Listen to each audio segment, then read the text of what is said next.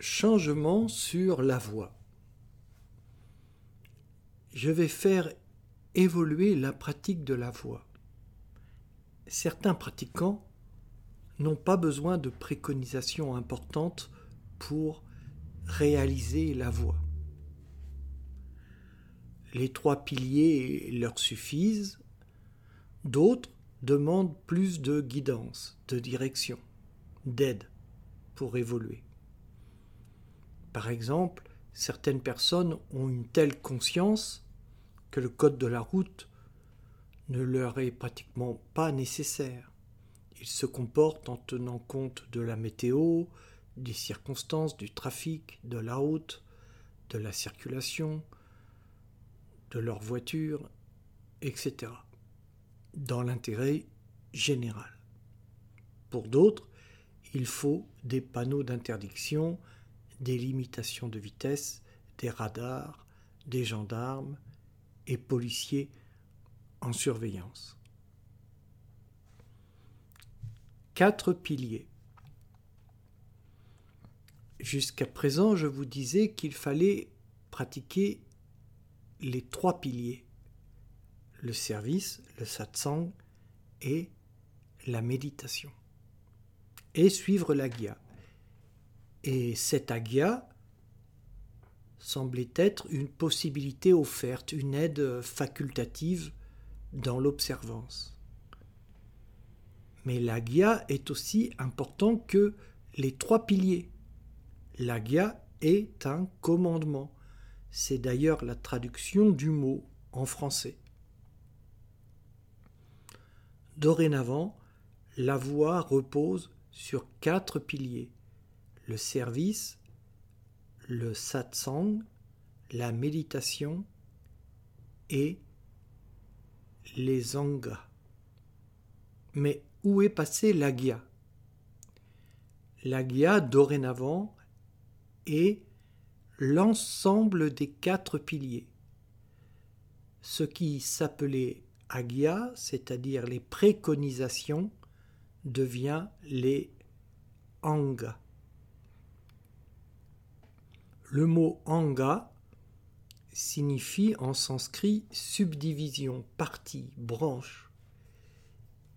Il est utilisé dans le Yoga Sutra de Patanjali pour nommer l'ensemble, huit angas, de ce qui fait la sadhana du yoga pratiqué par Patanjali.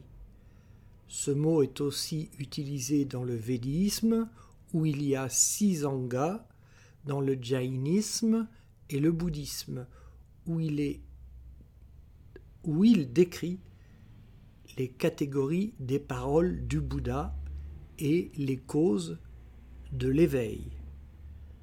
Entre parenthèses, Bodhi. Donc, évidemment, tous les satsangs que j'ai publiés ont une erreur maintenant. Je ne vais pas prendre le temps de les corriger, je ne l'ai pas, mais à partir de la publication de ce texte, la guia désignera les quatre piliers de la voie le service, le satsang, la méditation et les angas.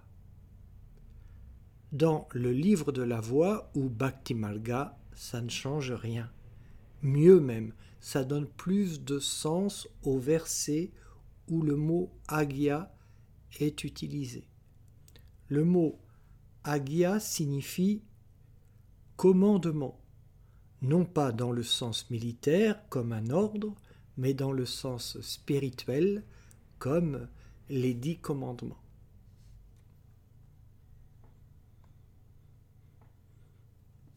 Les angas sont des agyas.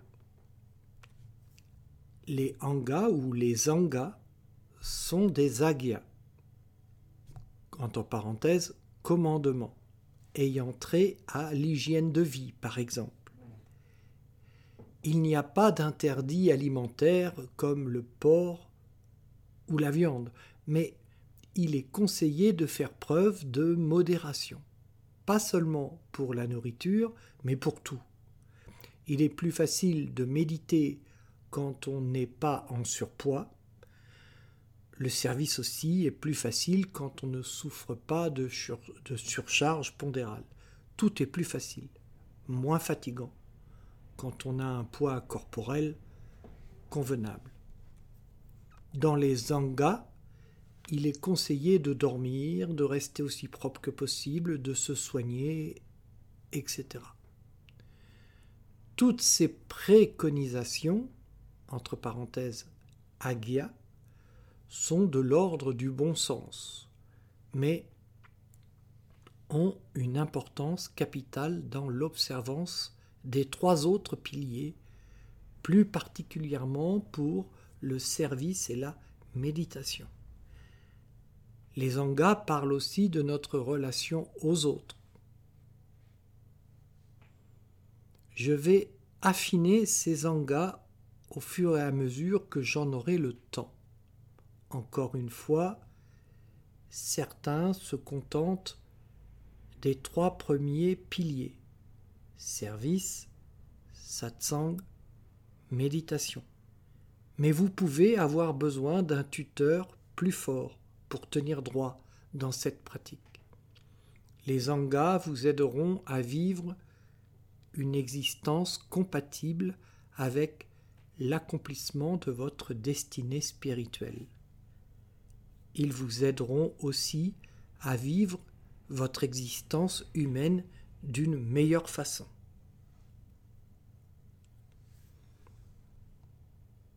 Une terre fertile. Les trois premiers piliers sont les graines de la connaissance non apprise, entre parenthèses, Veda, la connaissance de l'unité. Le quatrième pilier, les Angas, est la terre dans laquelle ces graines sont semées et où elles germent, prennent racine et croissent. Si vous n'avez pas une grande motivation, comment voulez-vous approfondir votre conscience de l'unité, votre relation à Dieu. Les angas du quatrième pilier demandent aussi une certaine motivation pour être pris en compte, respecté. Voyez la méditation profonde.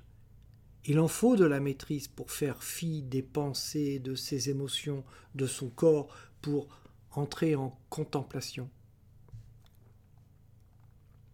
L'exercice quotidien des angas est un entraînement efficace pour les autres piliers de la voie. Par exemple, pour l'alimentation, si vous ne devez pas dépasser un certain nombre de calories chaque jour à cause d'un surpoids dommageable pour votre santé et la pratique du service et de la méditation, et que vous êtes incapable de résister aux pulsions qui vous poussent à dépasser ce quota de calories, pourquoi seriez-vous capable de dominer votre mental dans la méditation?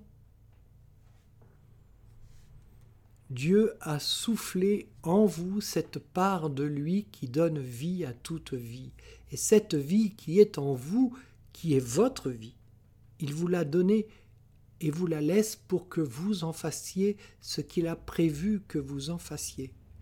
Cette vie incarnée a une obsolescence programmée aux alentours de 120 ans, et si vous n'atteignez pas cet âge, sauf accident, c'est qu'il y a quelque chose que vous ne faites pas bien. Vous êtes responsable de votre santé pour une très grande part.